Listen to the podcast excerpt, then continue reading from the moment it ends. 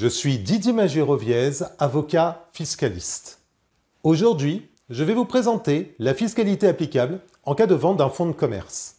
Le fonds de commerce est composé des biens qui sont affectés par un entrepreneur à l'exercice de son activité professionnelle.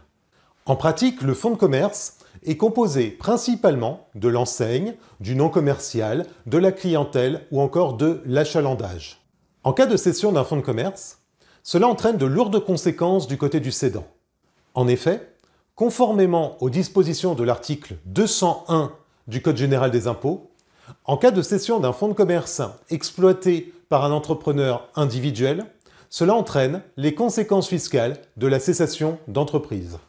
Cela entraîne ainsi une imposition immédiate des bénéfices qui n'ont pas encore été imposés, ainsi que de la plus-value de cession. À cet égard, il importe peu que le fonds de commerce soit la propriété d'un cédant personne physique ou qu'il soit détenu à travers une société.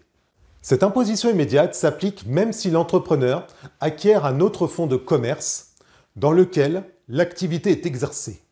Pour déterminer la date de la cessation d'entreprise, il convient de se placer à la date de la réalisation de la vente, lorsque le transfert donc de propriété a lieu.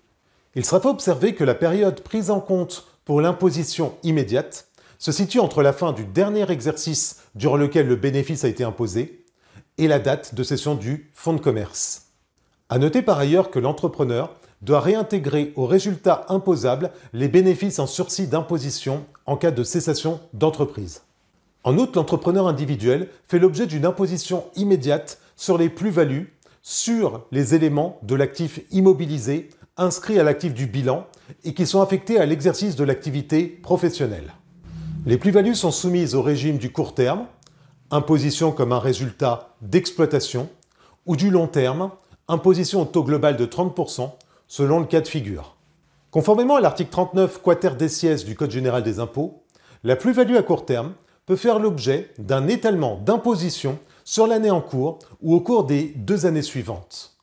La plus-value correspond à la différence entre le prix de vente du fonds de commerce net des frais ayant grevé la transaction, par exemple les honoraires versés à des intermédiaires, et la valeur nette comptable du fonds de commerce. La valeur nette comptable correspond au prix de revient du fonds, à savoir la valeur d'inscription à l'actif du bilan. A noter qu'en cas de cession d'un fonds créé par le cédant, le prix de revient qui est pris en compte est nul. Ce faisant, la plus-value imposable correspond au prix de cession dans un tel cas de figure. D'un point de vue déclaratif, l'article 201 du Code général des impôts prévoit que le cédant est tenu d'aviser l'administration fiscale de la cession du fonds de commerce dans un délai de 45 jours et de souscrire la déclaration de résultat qui fait l'objet d'une imposition immédiate. L'article 1729b du Code général des impôts prévoit qu'en cas de défaut ou de retard du dépôt de la déclaration, une amende fiscale de 150 euros peut s'appliquer. Cela étant, les plus-values professionnelles peuvent être exonérés dans trois cas de figure. Tout d'abord, l'article 151 septies prévoit une exonération partielle pour les entreprises exerçant une activité opérationnelle lorsque la moyenne des recettes des deux années civiles précédant la cession est inférieure à 350 000 euros hors taxes pour les entreprises de vente, 250 000 euros hors taxes pour une exonération totale, et 126 000 euros hors taxes pour les entreprises de prestation de services, 90 000 euros hors taxes pour une exonération totale. L'activité doit avoir été exercée durant 5 années par le cédant. Lorsque la limite prévue pour une exonération totale n'est pas dépassée, à savoir 250 000 euros hors taxes ou 90 000 euros hors taxes, la plus-value de cession du fonds de commerce ne supporte aucune imposition. Si les recettes sont supérieures à ces limites, mais inférieures à 350 000 euros hors taxes pour les entreprises de vente et 126 000 euros hors taxes pour les entreprises de prestation de services, L'exonération n'est alors que partielle. Au-delà de ces seuils, la plus-value n'est pas exonérée, sauf si le cédant se trouve dans l'un des, deux cas de figure que, je viens de citer. En second lieu, conformément à l'article 238 15 des sièges du Code général des impôts, lorsque la valeur du fonds de commerce n'excède pas 1 million d'euros, la plus-value fait l'objet d'une exonération. L'exonération est totale si la valeur du fonds de commerce est inférieure à 500 000 euros et partielle entre 500 000 euros et 1 million d'euros. Comme dans l'hypothèse précédente, l'activité doit avoir été exercée pendant au moins 5 années pour que l'exonération puisse s'appliquer.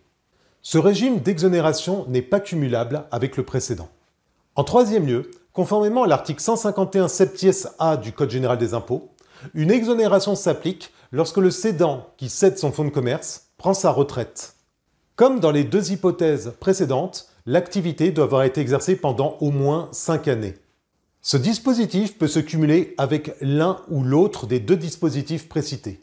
Pour que ce dispositif d'exonération s'applique, l'entreprise doit répondre à la définition européenne des PME. Par ailleurs, le cédant doit cesser toute fonction dans le cadre de l'entreprise cédée.